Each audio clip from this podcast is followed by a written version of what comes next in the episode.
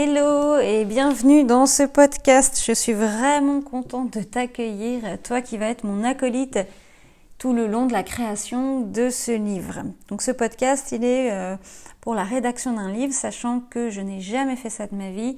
Je suis coach spirituel et euh, j'avais vraiment envie de tenter cette expérience parce que ça m'oblige à dépasser tout un tas de limites.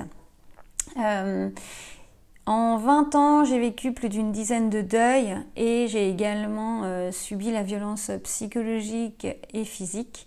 Et du coup, j'ai envie de raconter ça parce que le fait d'avoir dépassé euh, certaines difficultés, alors d'autres sont encore en cours, mais euh, d'avoir dépassé tout un tas de choses, je suis convaincue que ça peut, eh bien voilà, aider tout un tas de gens à comprendre leur processus et puis à trouver leurs propres ressources pour dépasser ça.